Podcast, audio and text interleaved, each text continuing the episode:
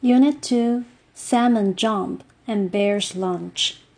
The life cycle of the sockeye salmon goes full circle and brings them into an amazing encounter with fishing bears. Born in Alaska, the two year old sockeye travel for a couple more years throughout the Pacific Ocean until their instinct brings them back. In the early summer, millions of the adult salmon gather together and squeeze into the fresh water of the Naknek River, then spread out again in the huge Naknek Lake. After crossing the lake, the sockeye are nearly back to where they were born, Brooks Lake. To get there, however, it requires an enormous act of energy and bravery. They must swim through the Brooks River and throw themselves up a six foot waterfall while avoiding the massive brown bears that come here to feed on these delicious fish.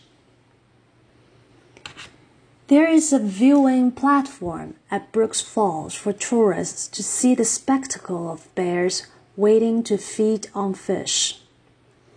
On a visit, a tourist may see as many as 15 bears settle there and patiently await a salmon to throw itself up the falls and into their mouths. Often, a salmon can't get the angle right Instead of jumping over the falls, it dives right into the falling water and has to start over. If one leaps close enough to a bear, the bear will grab it in midair and swallow it, storing up fat for the long Alaskan winter. If the bear spots a sockeye in the water, it will jump headfirst into the river, holding the fish to the rocks with its giant paws and then returning to land satisfied with a bit of sashimi for lunch.